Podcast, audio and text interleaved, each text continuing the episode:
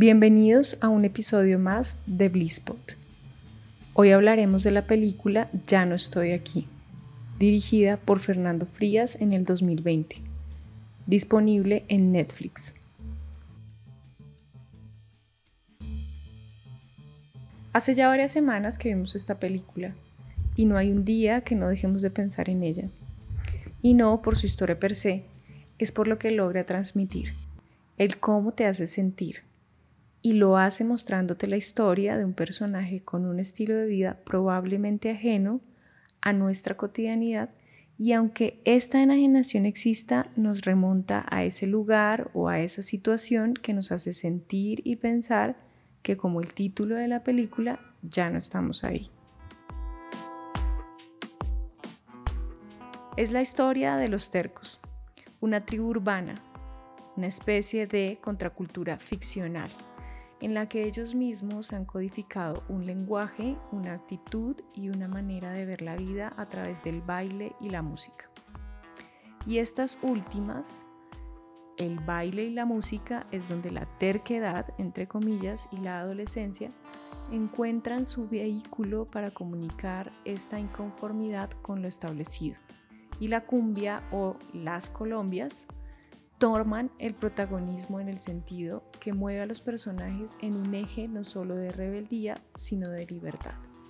A diferencia de la cumbia que se baila y escucha en Colombia, una expresión que hace parte del folclore, esta es más coreografiada, estilizada y de pasos cortos, siendo esto una representación de los pies atados en los descendientes africanos durante el periodo de la esclavitud.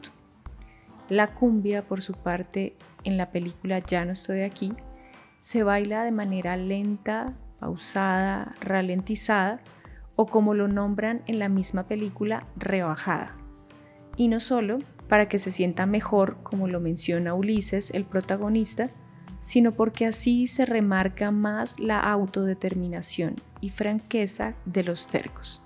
Esta lentitud al bailar es una lucha en contra del cómo se extingue su propia juventud y que al final no es más que un marco a la nostalgia, a la ilusión lejana de un tiempo que ha desaparecido o que está por desaparecer y que choca de frente con la violencia del presente. La cumbia entonces es un género musical que abarca toda Latinoamérica. Por eso el éxito de esta película no solo en México, sino en Colombia, Argentina, Perú y Uruguay. La cumbia es de las pocas cosas que nos identifica como continente. Es un sonido que con el paso del tiempo se ha dejado de lado y ha pasado a fusiones, variaciones que en muchos casos rompen con la esencia misma de la cumbia. Ulises, el protagonista, no conoce más que eso, la cumbia. Su vida empieza y termina con el baile. Con ese fluir, él está por encima de los contextos, de que están esparcidos por toda América. Violencia, carteles, drogas, prostitución, corrupción, política, etc. Y aunque esto es visible en algunas partes de la película, se aborda muy por la superficie porque lo que realmente importa es lo que se es, lo que se vive en torno a la cumbia.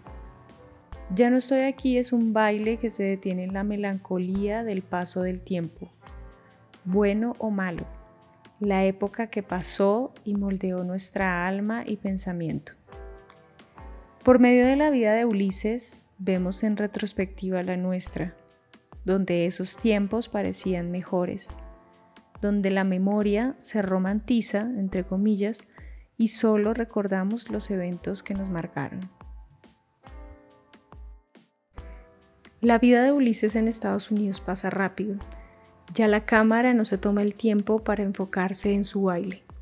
Los movimientos de esta se agilizan y se cortan abruptamente y se empieza a ver al protagonista a través de las ventanas, como a un sujeto extraño. Su vestuario y su corte de pelo, que lo hacían único en Monterrey, ya no tiene sentido en este país. Para cualquier otro inmigrante esta ciudad es un sueño. Es una foto de portarretrato en el Times Square. Para Ulises, Nueva York es por el contrario un lugar en donde se desencadenó un momento oscuro de su vida. En Ya no estoy aquí vemos como muchos latinos e inmigrantes son residuos de una sociedad, siendo testigos y protagonistas de la mentira del sueño americano. No hay oportunidades hechas a la medida y en ocasiones no hay finales felices. En términos cinematográficos es muy sencilla y equilibrada. Es una mini trama donde el final es abierto, porque solo vemos una parte de la vida del protagonista y su contexto.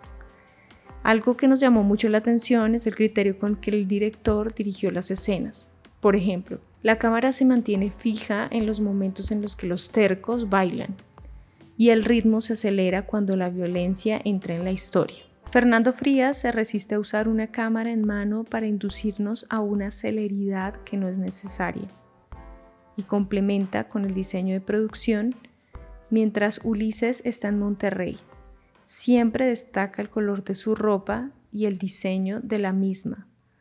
Y mientras está en Estados Unidos, los colores se mimetizan para enfatizar su estado de migrante, donde ya no es el centro de atención. Al final, y a modo de reflexión, Ya no estoy aquí es también, quizá, una historia de cómo la juventud debe ser percibida en escalas sociales, económicas, culturales y cómo estos mismos sistemas trastornan esta etapa de la vida. Ya no estoy aquí es un relato de lo que se trata ser joven y la nostalgia de algo que ya no está, de las expresiones que se pierden con la madurez, de la rebeldía innata del ser humano que contrasta con las cadenas que el sistema coloca por defecto a cada individuo. Como dice la canción de Andrés Landero, yo soy un tigre dormido que todas las noches sueña con el mundo que dejé, y quitaré vengativo cuando lo negro sea bello la cadena de mi piel. Las películas para ser universales tienen que ser muy locales, tienen que tener todo el detalle, toda la peculiaridad de un lugar y un tiempo, y entonces es universal. Eh, esta, esta fórmula o esta idea o esta realidad no, no es evidente para todos los cineastas y mucho menos para cineastas eh, que debutan o que son noveles. Y esta película tiene, es una cápsula, una cápsula de tiempo, una cápsula de un momento. Y retrata lo más difícil de retratar, que es algo que se va, algo que estuvo y ya no está. Eso es muy difícil de retratar en cine y, la película lo conecta y conecta al público con lo que se perdió la pérdida de ese momento, la pérdida de esa juventud, de ese instante en el tiempo en el que ya no pertenecemos a ningún lado, ¿sí? En que cambió el mundo cuando volteamos para el otro lado, ¿no? Esperamos que le den la oportunidad a esta historia y hasta el próximo episodio. Adiós.